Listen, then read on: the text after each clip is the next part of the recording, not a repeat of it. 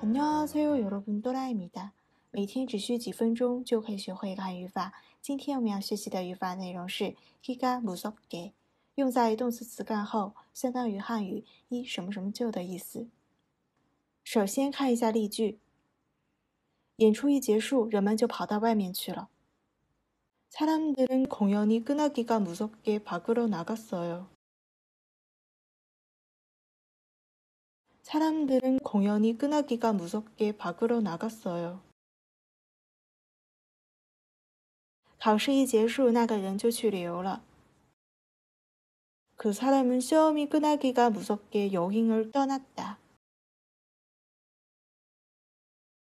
그 사람은 시험이 끝나기가 무섭게 여행을 떠났다. 填满后马上就吃完了。 태우기 무섭게 다 먹더라고요. 채우기 무섭게 다 먹더라고요.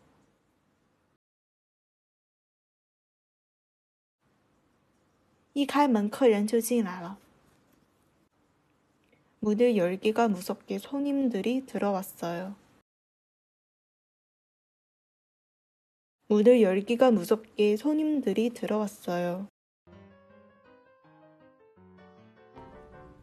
在新浪微博公众号“喜马拉雅”搜索“刀扎固”就可以找到我了。